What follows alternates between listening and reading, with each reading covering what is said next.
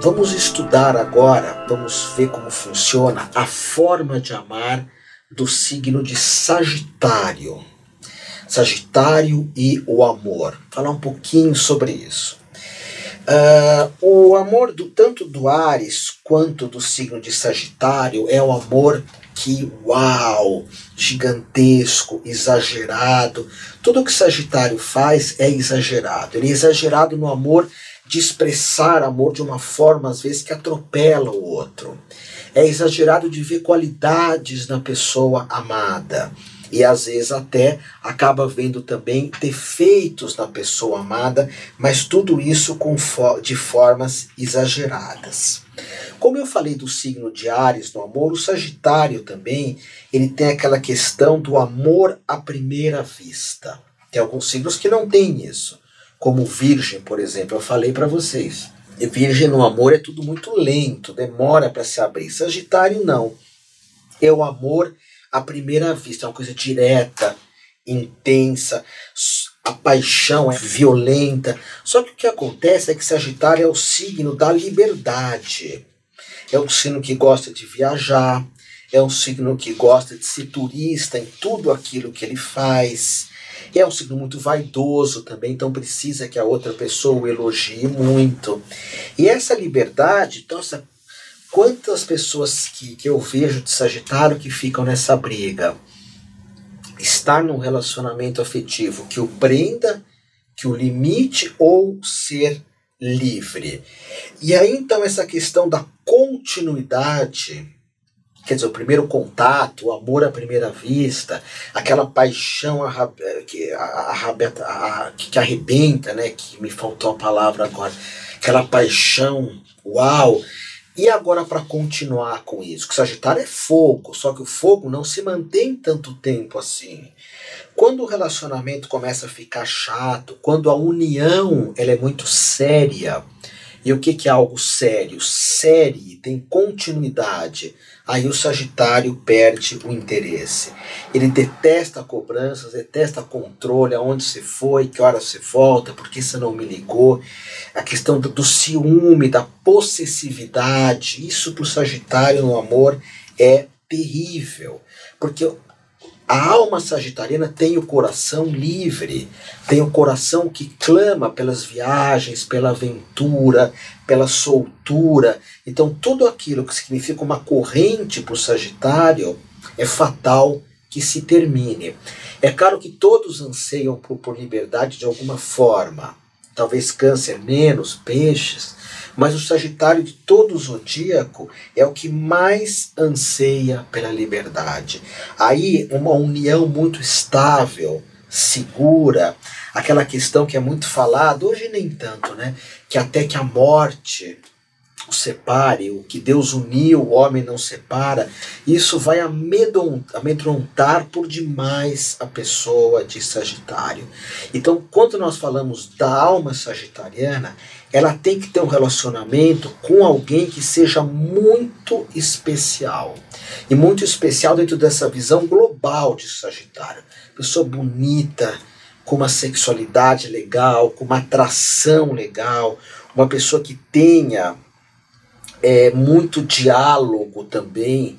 Aliás, Sagitário prefere mais as pessoas inteligentes em algumas situações do que só as pessoas bonitas.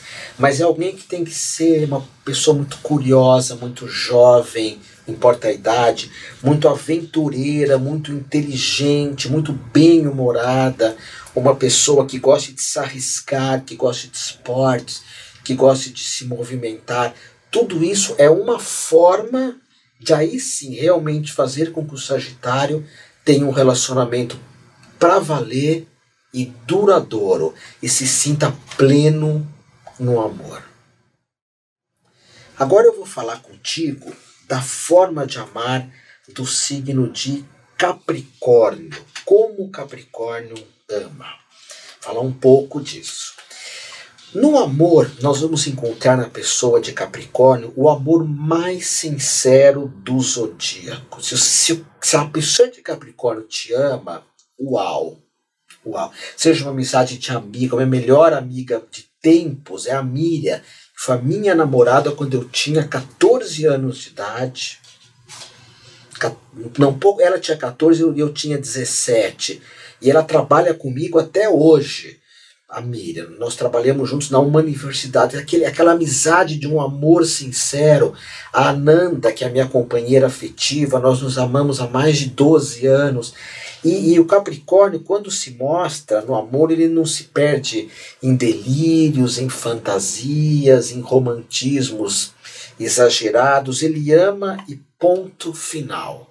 Ele não precisa mostrar um aspecto muito romântico, mas o amor do Capricórnio, como tudo que ele faz, né, é extremamente sincero. Ele é sincero ao falar de amor, ele é sincero no abraço, ele é sincero na forma de fazer amor, e é um dos é o signo mais juntamente com Virgem, mais fiel dentro de um relacionamento afetivo. Agora, o que ele busca, o Capricórnio no amor, ao contrário do Sagitário, que eu falei anteriormente, é calma, é tranquilidade, nada de altos e baixos. Inclusive, algumas almas capricornianas, elas até preferem um relacionamento celibatário, ou seja, preferem estar sozinhas, se um relacionamento realmente não toca essa alma capricorniana. Agora, é uma alma que não expressa muito, né? tem uma certa avareza de expressar sentimentos, fica meio guardado, meio escondido. Eu te amo, mas eu preservo é, as demonstrações de amor, eu não falo muito de amor, a não ser que tenha muita segurança mesmo. Aí, aos pouquinhos, vai passando. E uma característica também da alma capricorniana é a timidez, principalmente a timidez afetiva.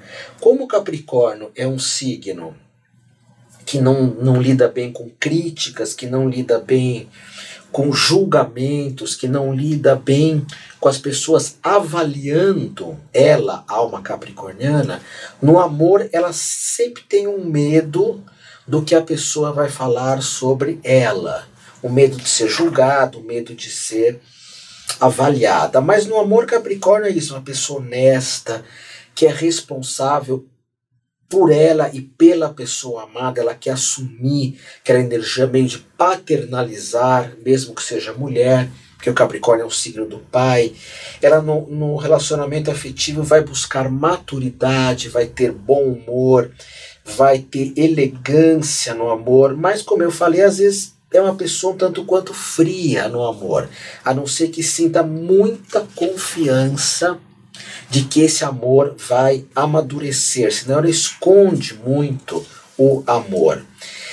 E, mas volto a repetir, é um amor muito sincero, muito sincero mesmo. E Capricórnio também, quando o amor não não dá certo, ele dificilmente supera isso. As marcas de um amor mal vivido realmente são para sempre. Então, as dores de uma pessoa de Capricórnio são muito difíceis, as frustrações no amor são muito difíceis de esquecer.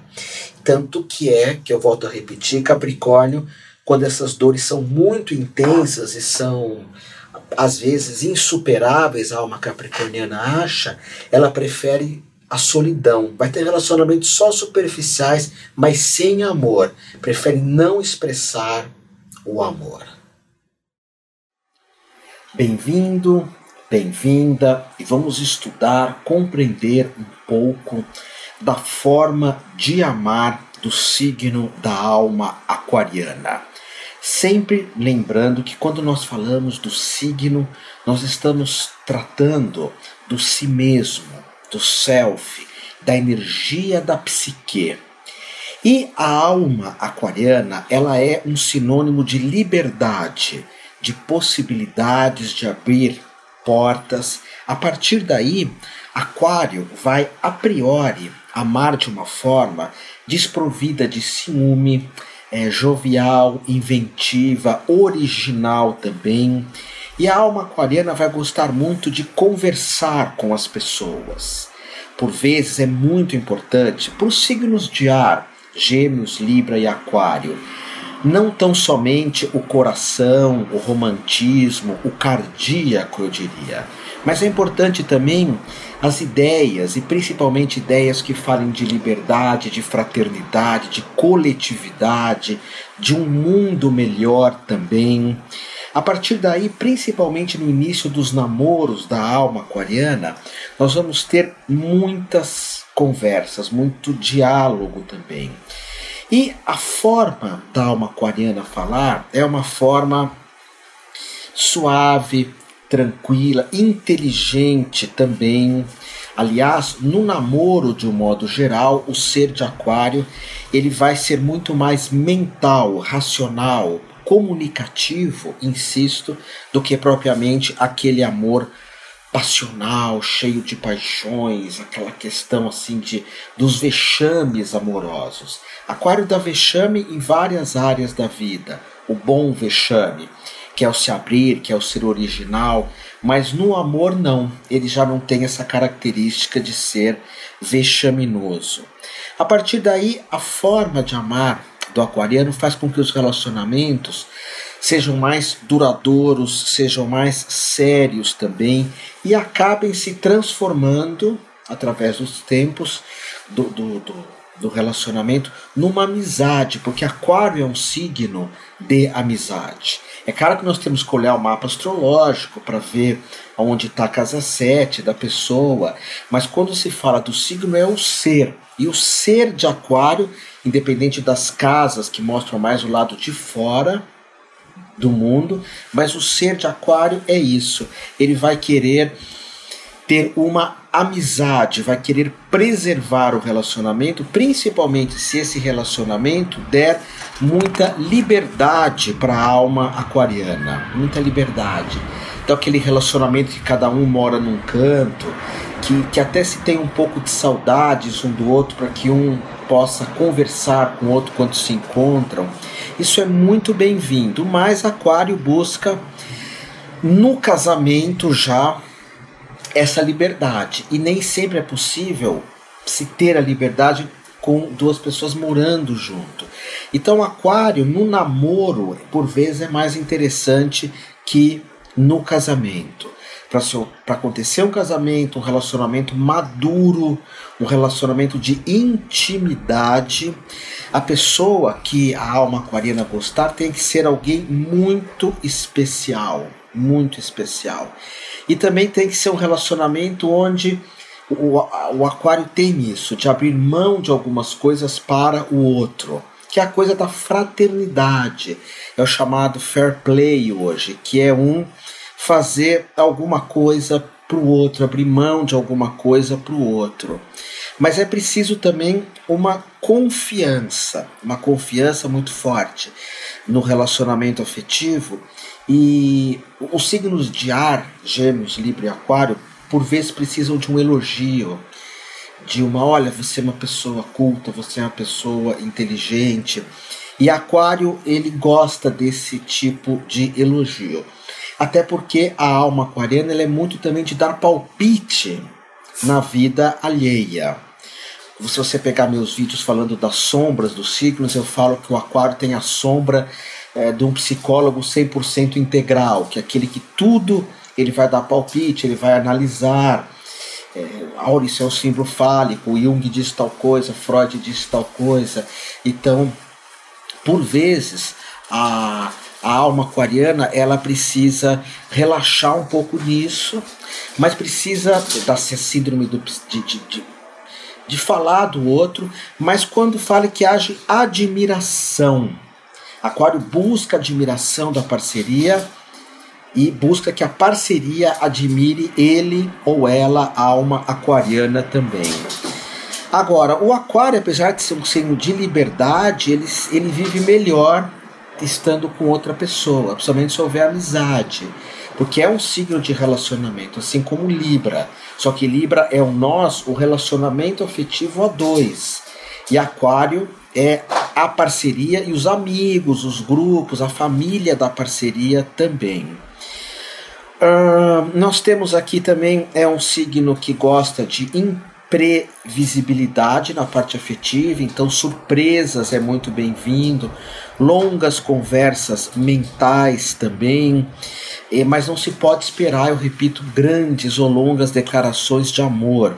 Romantismo excessivo, a romantismo megalomania com aquela questão de eu te amo para a vida toda. Aquário vai ser mais a conversação.